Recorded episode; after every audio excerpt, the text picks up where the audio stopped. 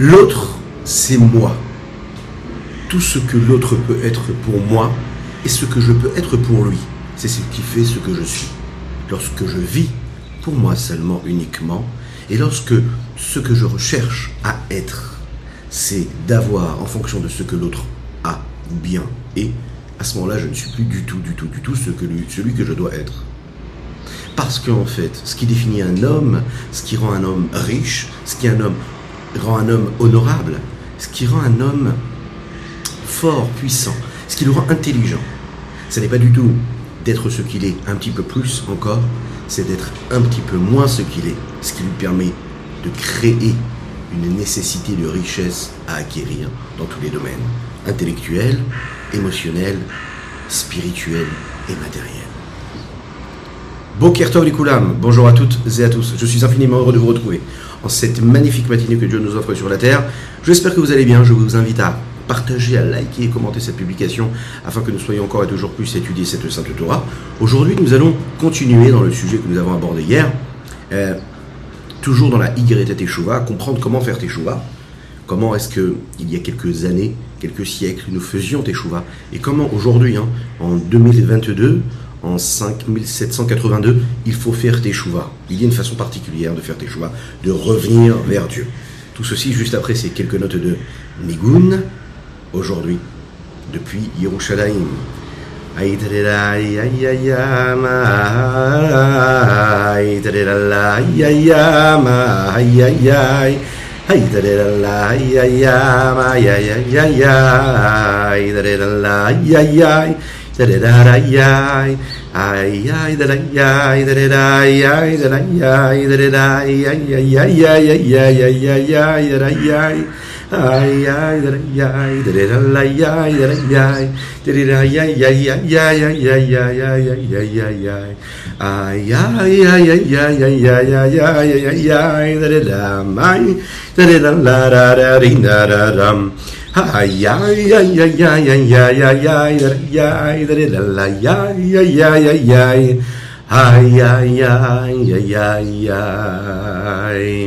Aujourd'hui, nous étudions Leilou Nishmat à Aaron ben Aïcha. Et bien sûr, pour le mérite de Dvora Bat Aaron, que Dieu lui envoie une belle bénédiction et que ce mot de Torah puisse être une source d'élévation et de mérite pour euh, l'âme de euh, Aaron ben Aïcha Alav Ashalom. Il n'y a pas beaucoup d'hommes qui ont eu le mérite d'être appelés des anges. Rabbi Avram Malach, c'est un très très grand sage, très grand sadique, un des grands de la chassidoute. Et bien sûr, c'était ce que nous appelons une personnalité spirituelle et chassidoutique très importante qui euh, était donc très éloignée de toute forme de matérialité. Rabbi Avraham Amalar, c'est le fils du Maguide de Mezrich. Le Maguide de Mezrich, quelques jours avant de quitter ce monde-là, appelle son fils et lui dit, un peu comme un testament, il dit l'essentiel, c'est que tu ne te fasses pas de mal, tu fasses attention à respecter ton corps, parce que une petite blessure dans le corps, c'est une très grande blessure dans l'âme. En textuellement, les mots qu'il dit, c'est un petit trou dans le corps, c'est un grand trou dans l'âme. Et la Neshama, sache que c'est quelque chose de totalement autre que le corps, donc il faut que tu fasses très attention à ton corps et à ton âme. C'est curieux, on pourrait penser qu'un homme qui est spirituel, qui est en quête permanente de spiritualité, et donc qui s'écarte de toute forme de grossièreté, de matérialité, serait donc éloigné aussi de la nécessité d'être en bonne santé, ok, ou bien de faire vraiment attention à son corps. C'est un fait, le Magui de Mesrich choisit ces mots-là, vous imaginez, juste avant de quitter ce monde-là, pour parler à son fils. Ça nous apprend qu'en fait, le corps, c'est quelque chose d'essentiel, de central, la bonne santé du corps, et le rapport que nous avons avec le corps, c'est quelque chose d'essentiel de central dans la vie d'un juif. Ça n'est pas un à côté. Le corps, il est là, et avec le corps, nous pratiquons. D'ailleurs, le rabbi de Lubavitch avait l'habitude de dire qu'aujourd'hui, à notre époque, dans notre génération, et pas comme les autres générations, on pouvait jeûner beaucoup. C'est ce qu'on va voir ici dans ce sujet-là. Faire moins attention, entre guillemets, au corps, au point de le mettre dans des situations compliquées, pour pouvoir de cette façon-là s'élever dans la spiritualité. Dans notre génération, le rabbi de Lubavitch le dit, non, c'est pas du tout comme ça. On doit servir Dieu avec son corps et avec son âme. Alors comment on fait quand on a fauté? On doit racheter nos fautes. Nous avons expliqué hier qu'on peut jeûner et que de, nos jours, on jeûne moins. Mais on va comprendre ici ce que le rabbi Shnon Zalman veut nous dire à travers les mots, comprendre ce que les Chachamim nous disent à travers la loi, la halacha, et de quelle façon on doit se comporter, et de quelle façon se comporter avant cette approche-là que la Chassidoute a dévoilée. Cette approche-là, qui résidait dans le mouvement qui a précédé le mouvement chassidique, chassidoutique, à cette époque-là, les gens jeûnaient beaucoup, se mortifiaient. Ils le faisaient pour principalement réparer des fautes qu'ils avaient pu commettre. Principalement des fautes graves. Cette approche-là, elle était que si un homme il veut arriver à un niveau de spiritualité élevé, eh bien il va jeûner beaucoup. De cette façon, il se détache de la matière et donc il s'élève automatiquement. On ne parle pas de personnes qui avaient coutume de le faire, qui sont des personnes en particulier. C'était vraiment quelque chose qui était commun à tous, que tout le monde faisait. D'ailleurs, ça apparaît dans le jour à l'amour. Il est dit comme ça celui qui fait Ta'anit, par exemple, s'il peut supporter le jeûne, il est appelé Kadosh, il est appelé saint. Sinon, d'accord, par exemple, une personne qui n'a pas la force, qui n'a pas la puissance, qui n'a pas la bonne santé pour cela, il est appelé un fauteur. Donc on est en train de nous dire ici, celui qui a la possibilité de jeûner, lui, est appelé quelqu'un de saint, celui qui ne peut pas jeûner, il n'est pas appelé saint, il est appelé un fauteur. C'est quand même fort. Cela veut bien dire ici que la personne qui veut jeûner de façon à se détacher de la matière au maximum. Et là, la nous dit, quelque part, il faut se soucier de sa bonne santé. Maïmonide le dit dans Ilchot Deot, le Rambam. Il dit comme ça va et. Avoir un corps en bonne santé, avoir un corps sain, ça fait partie de la pratique et des chemins qui nous permettent de servir Dieu. C'est la raison pour laquelle, de manière globale, de manière générale, un homme a la possibilité de jeûner, mais il ne faut pas que ça fasse de mal à sa santé. S'il peut se permettre de le faire et que ça ne lui fait pas de mal, alors à ce moment-là, il pourra jeûner. Voilà une approche qui précède celle de la chassidoute. Arrive la chassidoute. Et là, hein, à travers le Baal Shem Tov, son élève, le mec de Mezrich, et ensuite le rabbi Zalman de l'Iyadi, l'auteur du Tania que nous étudions, arrive et dit non. Une grande révolution. On ne va pas regarder le corps comme un élément qui est là pour contrer l'âme, avec lequel il faut se battre. Non, la chassidoute est après, tu dis, vis avec ton corps, sers Dieu avec ton corps. Il devient notre ami quelque part. Je vais le purifier, il, devient, il va devenir de cette façon-là le meilleur des réceptacles pour permettre à l'âme de faire ce qu'elle a à faire avec lui. Le Baal Shem Tov transmet cette idée-là qui est de dire que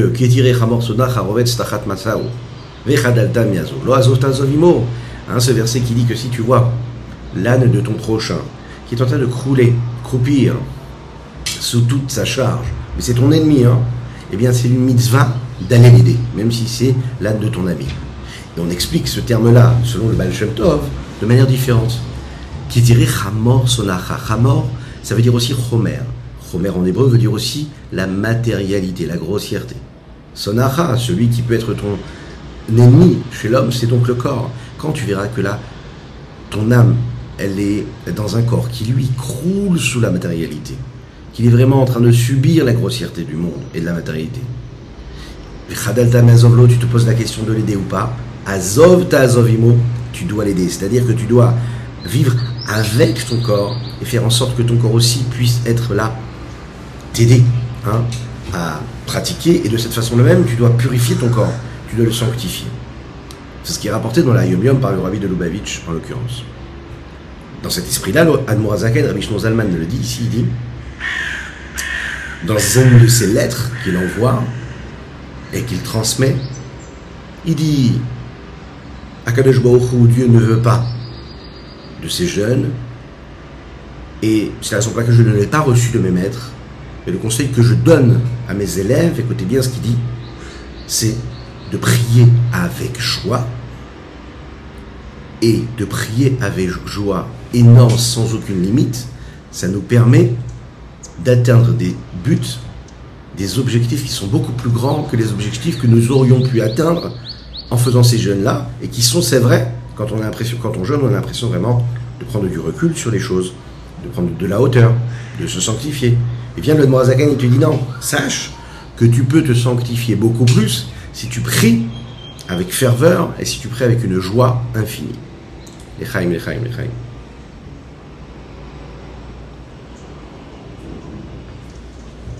Alors, est-ce que ça veut dire que les sages qui ont précédé la chassidoute, la période de la chassidoute, ce sont des sages qui ont fait des erreurs, qui se sont trompés? Non, on ne doit pas du tout dire ça. C'est juste qu'en fait, on parle de périodes différentes. La période qui a précédé le dévoilement de la chassidoute, c'est une période où on devait servir, on pouvait servir Dieu de cette façon-là. La période que nous vivons aujourd'hui, c'est une période où l'expression de l'âme et de sa spiritualité se fait précisément à travers et par le corps. Et que le corps n'est pas là pour déranger, pour empêcher l'âme, mais au contraire, il est là pour l'aider. Il est là aussi pour être sanctifié. La chassidoute, elle ne va pas de l'autre côté complètement annuler et annihiler le principe même du jeûne. Le jeûne fait partie de la pratique de la Torah et des mitzvot. Une personne qui a fait une erreur, qui a abîmé son âme, d'après la loi, d'après le din, il doit réparer cette faute-là. Et cette faute-là, elle peut être réparée comme nous l'avons développé a priori hier, mais par le jeûne, à la place du korban, à la place du sacrifice que nous apportions au Beth Amikdash. Et puisque cette approche globale que nous avons là maintenant, elle n'encourage pas les jeunes, alors le Admorazaken Rabbi Shimon Israël de l'Iyadi va nous donner quand même quelques conseils qui vont nous permettre de diriger et d'adapter ces jeunes-là qui nous permettent de faire des choix.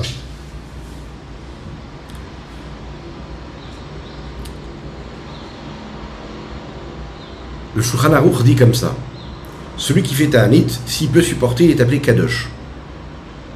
Il est dit aussi dans la suite qu'un Tamit Racham, d'accord, qu'un sage, il ne doit pas rester souvent dans le Ta'anit, dans le jeûne, parce que quand tu restes dans le jeûne, tu t'affaiblis. Et quand ton corps, ton corps t'affaiblit, s'affaiblit, pardon, alors tu as moins de force. Et si tu as moins de force, tu as moins de force pour servir Dieu. Tu auras moins de force pour étudier la Torah. Tu auras moins de force pour pratiquer, pour faire les mitzvot. Donc en fait, qu'est-ce que tu as gagné? Tu as affaibli ton corps. De cette façon-là, tu as l'impression de te détacher dans la matière, mais tu as peut-être moins de grossièreté dans ton corps, mais tu as moins d'énergie. Et si tu as moins d'énergie, tu as moins d'énergie aussi pour pratiquer la Torah et les mitzvot. Donc qu'est-ce que tu as gagné au change? C'est pas sûr. Est-ce que tu as gagné quelque chose? Peut-être pas. Sûrement pas. C'est la raison pour laquelle ici, on va nous dire que dans la Gemara, on nous dit que quand on va faire des ta'anit, on va les faire de manière précise, à des moments précis, et la façon avec laquelle on va jeûner, ça va être là de manière ponctuelle, ça va être aussi de manière assez précise et particulière, dans des cas particuliers, dans des cas extrêmes.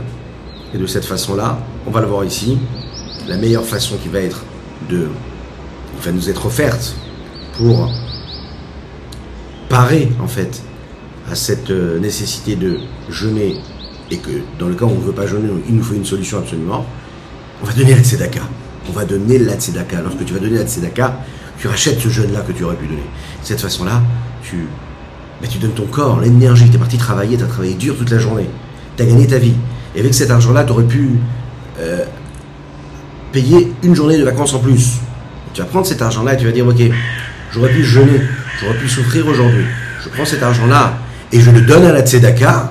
À ce moment-là, c'est comme si j'avais donné complètement une journée de ma vie parce qu'on sait que l'argent d'un homme, c'est sa vie, l'argent d'un homme, c'est son sang, c'est son, son énergie. Il prend ça, il le donne à Tzedaka. De cette façon-là, en fait, il est en train de racheter complètement son âme. Il est en train de créer en réalité une, une façon de vivre qui lui permettra d'être en bonne santé dans son corps, mais d'avoir quand même donné quelque chose de son corps. Tu t'es fatigué physiquement, ça t'a pris du temps, ça t'a pris de l'énergie, tu as dû être patient, tu, travailles devant ton ordinateur toute la journée, tu as gagné temps et temps, tu prends cet argent-là et tu dis allez je le mets à la tzedaka. C'est pas pour mes besoins personnels, ce sera rien, ni pour moi, ni pour mes proches, juste à la tzedaka. Ça, hein, c'est une force d'abnégation, c'est une force de, c'est une, forme aussi de, de soumission, c'est une forme aussi de don. Et ce don-là, il va être considéré comme une offrande pour Dieu, en disant voilà, je prends ça et je le donne à la tzedaka. J'aurais pu en profiter, j'aurais pu vivre avec, j'aurais pu manger avec, j'aurais pu continuer à, à donner une forme à ce que j'ai reçu à travers de la matérialité, en, en, l'utilisant matériellement et physiquement. Et j'ai pris ça, non, je l'ai mis complètement dans un autre domaine, je l'ai donné à l'autre. Et de cette façon-là, j'en ai tiré que quelque chose, une énergie de spiritualité. Et donc à ce moment-là, je me sanctifie à travers cela. Je m'élève à ce moment-là précisément. Dans le Sefer Daniel, il est dit comme ça, il est raconté, il est raconté comme ça.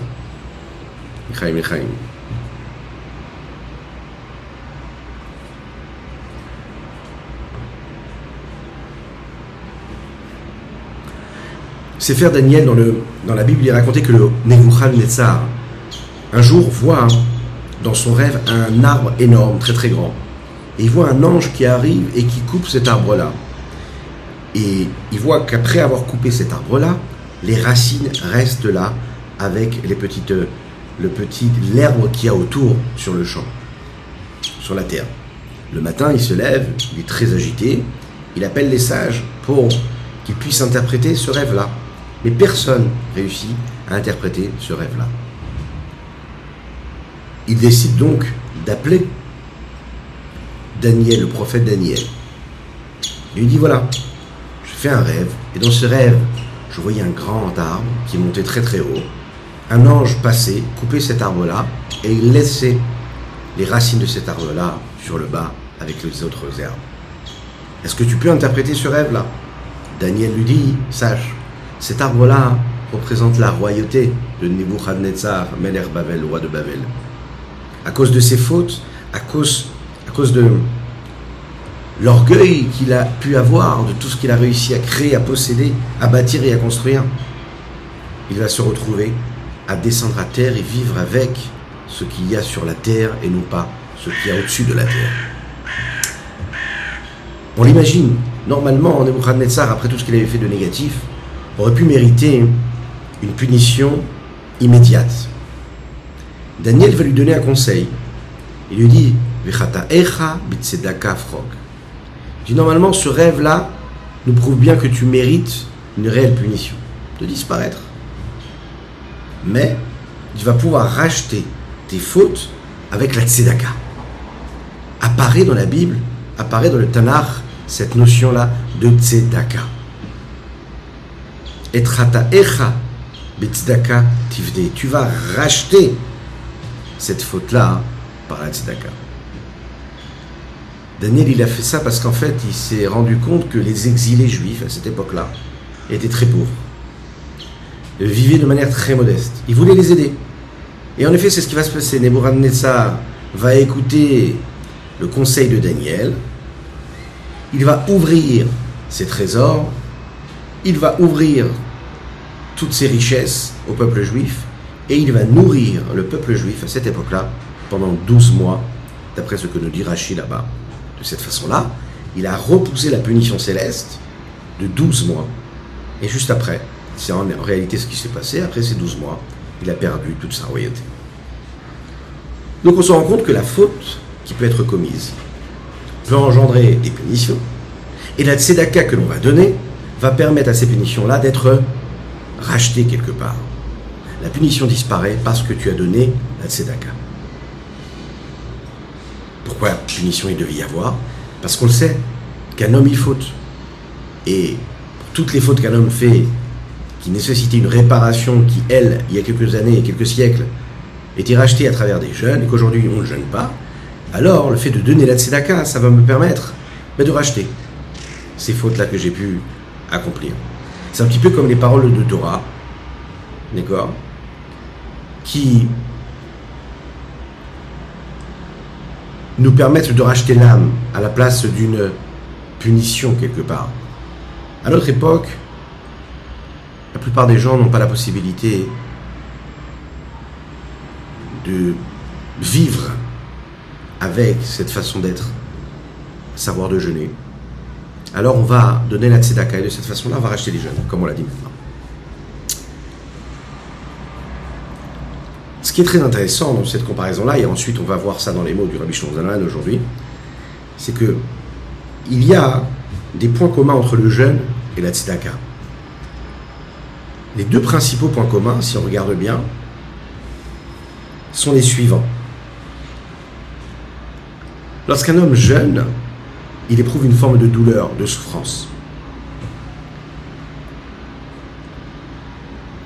lorsqu'un homme donne de la tzedaka, il a une forme aussi de souffrance. On parle bien sûr de donner de l'argent qu'on n'aurait pas aimé donner.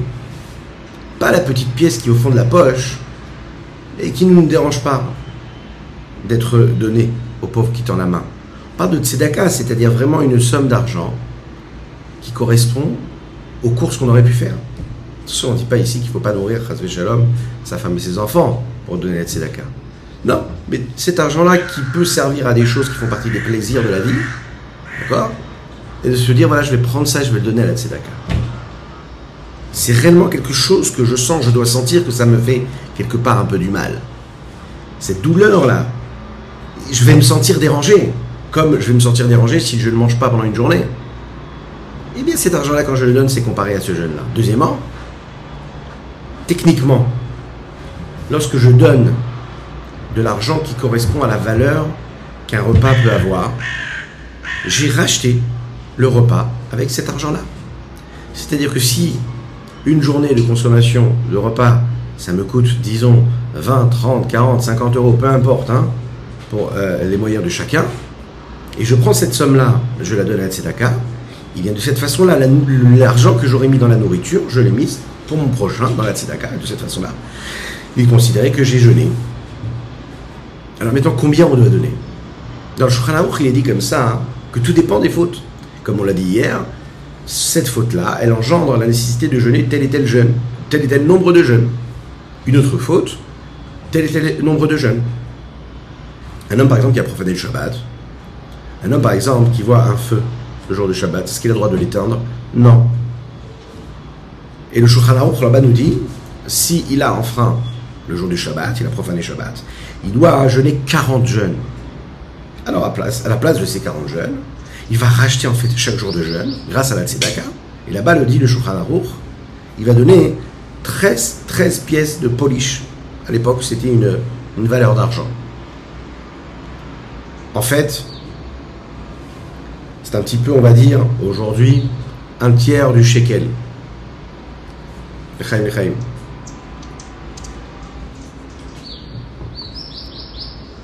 Allez, à cette époque, ce qui fait en réalité, hein, quand on parle ici par exemple de la valeur de ce que vaut le, par exemple le Machatzita Shekel, vous savez qu'on donne euh, avant la fête de Purim, Machatzita Shekel, un demi-shekel, pour se souvenir de ce que donnait le béni Israël, le peuple juif à l'époque du Mishkan. Et là, on va dire, dans, ces années-là qu'on est en train de vivre, hein, je ne sais pas en fait si on compte l'inflation, si on compte aussi la façon avec laquelle le shekel monte ou descend, euh, euh, on va dire environ dans les 20, 30 shekels, quelque chose comme ça, ou un petit peu plus, un petit peu moins. Donc si on prend les deux tiers d'un shekel de l'époque, ça fait environ combien? 25, 35, d'accord? Entre 25 et 35 shekels. C'est environ la valeur que peuvent avoir chacune des séoudotes des repas qu'un homme peut, euh, des repas qu'il peut avoir et qu'il peut, peut utiliser par jour. 25, 35 shekels, oui, c'est la valeur, c'est ce que peut coûter, disons, un sandwich en Eretz Israël, un petit peu plus, un peu moins, même un peu plus, un peu moins que ce qui est devenu, non, ouais. Ça va être un petit peu plus aujourd'hui, hein. ça coûte un petit peu plus cher, tout a augmenté, bon.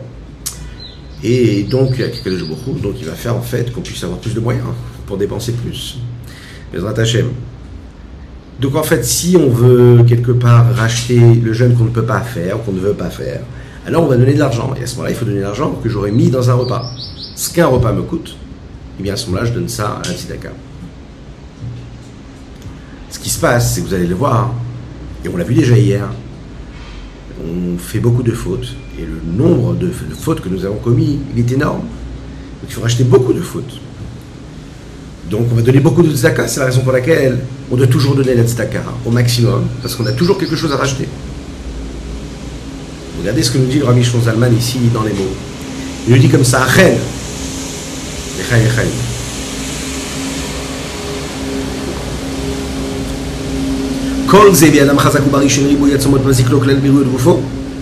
quand est-ce qu'un homme doit jeûner? C'est quand il n'a pas un corps faible et qui ne perd pas de santé quand il jeûne ou comme dans les générations précédentes. Celui que le fait de multiplier les jeûnes va l'endommager, va lui faire du mal. Et il est fort probable qu'il trouve la maladie ou la faiblesse, que Dieu nous en préserve à cause de ça. Comme par exemple dans ces générations-là, dans lesquelles nous nous trouvons, il ne faut surtout pas qu'il jeûne et qu'il multiplie les jeûnes, même sur des fautes très très graves. Mais Kol, chez Ben et à plus forte raison, sur des commandements positifs ou des commandements négatifs qui n'ont pas pour conséquence une punition qui est grave, entre guillemets. Et là, ben il doit essayer de jauger, de juger, de mesurer ce qu'il va pouvoir utiliser comme jeune en fonction de ses capacités physiques. Qui a il faut savoir que même dans les générations précédentes, à l'époque des sages du Talmud, de la Mishnah, ils ne jeûnaient pas de cette façon-là. Et qui jeûnait Seulement ceux qui avaient la force de se faire, entre guillemets, souffrir et, qui avait un, corps qui était en bonne santé. Et regardez ce qu'il dit ici, celui qui n'a pas la force de la celui qui n'a pas la force de faire du mal à son âme, de se faire souffrir, alors à ce moment-là, au Mitané qui jeûne, Nikra Bagmara, il est appelé un fauteur. Ne, joue pas avec ça, c'est interdit. Perek euh, Kamal Tanit, comme il est dit dans la Gemara Tanit, premier chapitre. La Mitané à la Yado. Et même celui qui va jeûner sur des fautes qu'il a près de lui, que des Piresh Rachid Sham, comme il a dit Rachid là-bas. C'est-à-dire une personne vraiment qui est fauteur. il sait qu'il est fauteur, qu'il a fait des choses qui sont graves. Il se dit, je vais quand même jeûner. Mais tu es en mauvaise santé, tu peux pas te permettre et ça va t'affaiblir. Et si après, la seule chose que tu vas faire, c'est fauter encore plus, parce que tu vas être faible, tu rien gagné. Comme on dit que les en fait, vous savez ce qu'il aime? Il aime pas encourager l'homme à fauter quand il est bien, quand il est serein, quand il est heureux. En général, d'abord, il le fait tomber. Il fait faire une faute. Et on est tous dans le même cas, vous savez, regardez bien cette idée-là, vous allez voir que ça, ressemble à tout le monde. On fait une petite faute, et là, à ce moment-là, il nous fait tomber. En général, quand un homme il a fait une faute, il regrette juste après. Même s'il s'est laissé tenter, il regrette. Il n'a pas eu l'attention qu'il fallait quand une personne en avait besoin. Il n'a pas dit ce qu'il fallait dire au moment où il fallait le dire. Il a dit ce qu'il fallait pas dire au moment où il fallait pas le dire. Il s'est mal comporté. Il a un peu volé, il a un peu trompé, il a un peu ci, un peu ça. Ensuite, il regrette. Et qu'est-ce qui se passe? Il est donc triste. Et qu'est-ce qui se passe? S'il n'apprend pas beaucoup de racidoutes Eh bien, il déprime. Il s'affaiblit. Ses armes ne sont plus là, présentes. Il n'est plus aux aguets. Il se laisse aller. Là, il il vient. Et là, il lui met le dernier coup pour le faire tomber vraiment. Parce que comme il est en position de faiblesse, il dit, bah, de toutes les manières, tu as fait cette faute-là. Bah, tu peux tomber encore, tu peux faire encore une faute qui est plus, plus grave.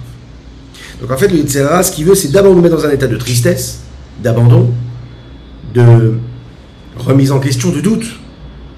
Et là, il vient, il nous achève. Parce qu'il nous dit, bah, c'est pas grave, parce que tu as fait ça. Tu peux faire pire. Et là, on tombe. Même des fois sans envie, sans avoir envie de tomber plus bas. Mais étant donné qu'on est dans cet état d'esprit-là, de on perd, on perd l'amour de soi, on perd le respect, on perd, on perd en réalité cette, euh, cette capacité justement à avoir des forces pour repousser le, négatif ou le Yetzirah, le mauvais penché qui va nous pousser à faire quelque chose de négatif. Et ça, ça vient pourquoi? Parce qu'on est faible. Alors que si l'homme il reste dans la joie, comme le Rosaken l'a dit, et qui se dit non, la meilleure façon de réparer les fautes que j'ai pu commettre, c'est de me lever et de garder la simcha, de garder la joie. Et grâce à cette joie-là, je vais faire plus de mitzvot pour racheter la faute que j'ai pu commise, commettre, pardon, alors à ce moment-là, il a gagné. Parce que, un, il a demandé pardon, il va regretter la faute qu'il a faite.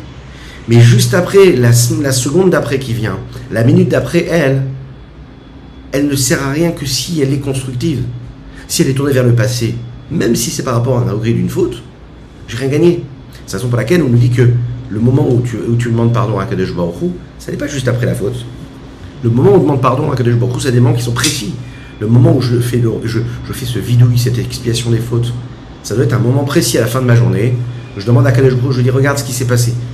Je sais pas, j'ai des excuses, j'ai pas d'excuses. Je me suis mal comporté. Je lui parle et je dis à Kadesh pardonne-moi.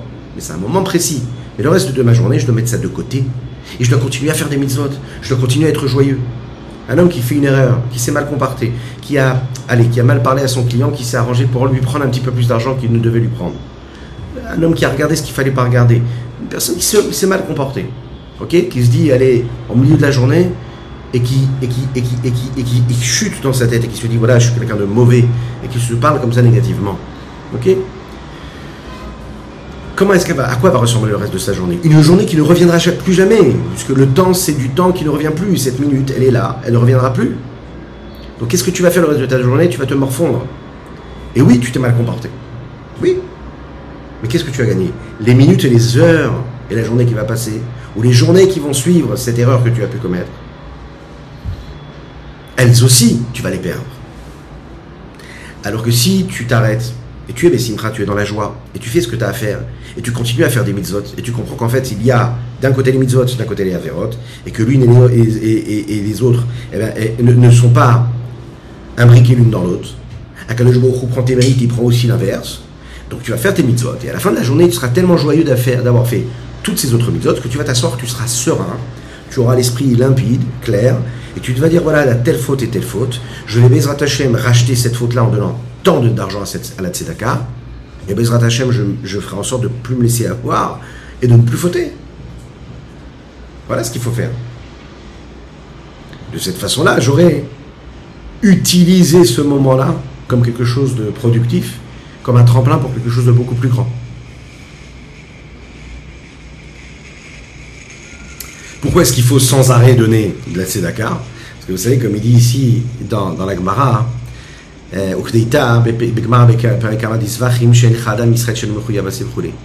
on est toujours confronté à des situations où on doit réparer quelque chose, ou des commandements négatifs que nous avons accomplis, ou bien des commandements positifs qu'on a laissé passer. J'avais la possibilité de dire un mot. Je vois un homme, par exemple, euh, qui subit une honte, d'accord? Qui subit une remarque de quelqu'un d'autre. Alors je me dis, non, tu sais quoi, je ne vais, pas me, vais pas me mêler, je continue ma route. J'aurais pu parler, j'aurais pu dire un petit mot, mais je ne l'ai pas dit. Tu peux aider ton prochain, tu peux faire Avat Israël à ce moment-là. Bah tu t'es tu, mais tu as fauté. Il n'y a pas un homme dont les mitzvot ne filent pas devant ses yeux. Un moment, j'ai eu un moment, j'ai eu 10 minutes pour étudier la Torah, j'ai pas étudié la Torah. Je suis resté comme ça, rien faire. Ah, mais j'étais fatigué. Ok, très bien, tu es fatigué. Tu peux prendre un Télim, tu peux prendre un livre de Torah à lire. Tu n'as pas étudié. Eh bien, la d'étudier la Torah, elle est passée. Tu aurais pu étudier, tu n'as pas étudié. Donc maintenant, il va falloir mettre main dans la poche et donner à Tzedaka pour acheter cette, cette faute-là. En fait, on est tous confrontés à ça. Maintenant, une personne qui étudie la Torah, une personne qui prend conscience de l'importance des choses, alors ses responsabilités sont beaucoup plus grandes. Pourquoi elles sont, elles sont plus grandes? Parce que si tu connais de la Torah, alors automatiquement ta punition est plus grande. Tu savais, tu as quand même fauté. Donc ta réparation va être beaucoup plus grande. Il dit celui par exemple qui étudie bien la Torah, qui fait beaucoup de mitzvot, et qui à cause de la faute qu'il a commise, il va, devoir jeûner. Et s'il jeûne, il va s'affaiblir. Et s'il s'affaiblit, il n'aura plus de force pour accomplir la Torah. Eh bien lui, ça a beaucoup plus de conséquences qu'un homme qui ne pratique pas la Torah des mitzvot, qui fait une faute et qui va jeûner et que de surcroît, même s'il ne gêne pas, il n'y a pas beaucoup de Torah qui ne va pas être faite. Parce que ce n'est pas un homme qui fait beaucoup de Torah. Donc on peut comprendre en fait, toi tu as l'impression que comme tu es quelqu'un qui est avancé dans la Torah, donc tu dois jeûner plus que celui qui est éloigné de la Torah. Et là on est en train de te dire que non, plus tu es fort dans la Torah, tu es avancé dans la Torah, plus quand toi tu vas t'affaiblir avec un jeûne, moins tu pourras faire de Torah. Et donc c'est négatif.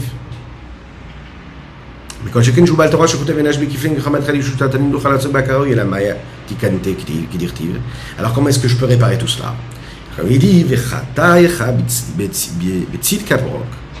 c'est ce que dit Daniel à Meler.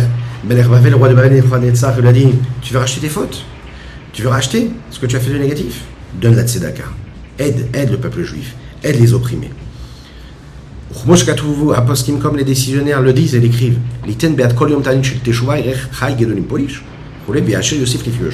Chacun donnera en fonction de sa richesse. Comme le dit le Magen Avram dans les lois de Tanit. En fait, c'est simple. Celui qui a l'habitude d'aller au restaurant, et quand il va au restaurant, il prend l'entrée, le plat et le dessert. Et quand, et, ou bien il y a celui qui mange juste un petit sandwich et qui se suffit de cela. Eh bien, celui qui prend l'entrée, le plat de dessert et qui prend aussi le menu, vous savez, on vous propose un petit peu tout ce qu'il y a dans le menu.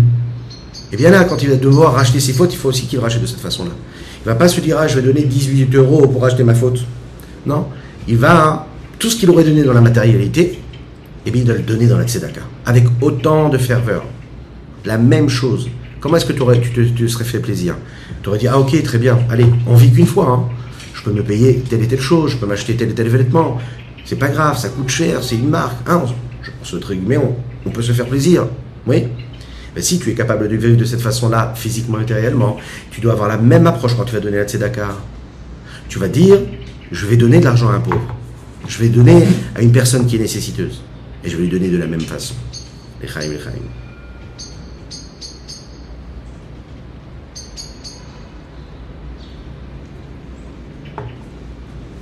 C'est ce qui nous permet d'arriver à une forme de conclusion sur ce sujet-là, qui nous amènera, ben, Hashem, demain à continuer à parler de cette nécessité-là de racheter les fautes par l'argent.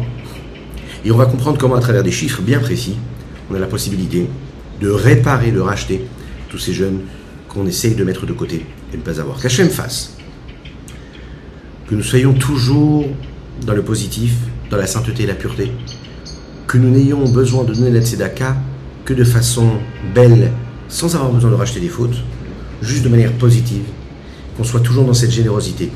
Et la meilleure façon de s'épargner, d'être dans une nécessité de racheter nos fautes, c'est de donner la tzedaka pour être dans une posture, pour être dans une, euh, un état d'esprit, une motivation spirituelle, qui est que quand on crée du bien, eh bien le bien lui-même se régénère lui-même. Une mitzvah, ça amène une autre mitzvah. Qu'est-ce qui fait que je vais être amené, que Dieu nous en préserve, faire une avera C'est parce que j'ai fait une petite avera. La avera, elle va entraîner une avera. Et les mitzvot, elles entraînent les mitzvot. Fais quelque chose de bien. Dis une belle parole et une belle intention. Euh, fais bien la tefila, étudie bien la Torah, et tu verras que la seule chose que cela va engendrer, c'est du positif, c'est de la sainteté, c'est de la pureté. Et du coup, la faute, elle n'aura même pas de place. Et du coup, l'égarement, il ne se présentera même pas à toi. Concentre-toi sur ce que tu peux construire et bâtir. Tu n'auras plus jamais besoin de quoi? Ben, De reconstruire. Parce que tu auras peut-être détruit. Continue à bâtir, continue à évoluer, continuer à sanctifier, à purifier ton existence. Et c'est de cette façon-là, qu'on pourra faire venir Mashiach, qu'on espère très très rapidement, avec nous, avec la reconstruction, la construction du troisième temple. Avec euh, tous nos êtres chers, nous avons étudié, comme je le disais en introduction, les Ilou Nishmat à Aaron ben Aisha, à Bouchatira, mais aussi les Nishmat à mourir ben Benisser, à Lav, à Shalom, et pour la réfouachez ma guérison totale et complète de Avraham Nissim Ben Sultana. À bientôt.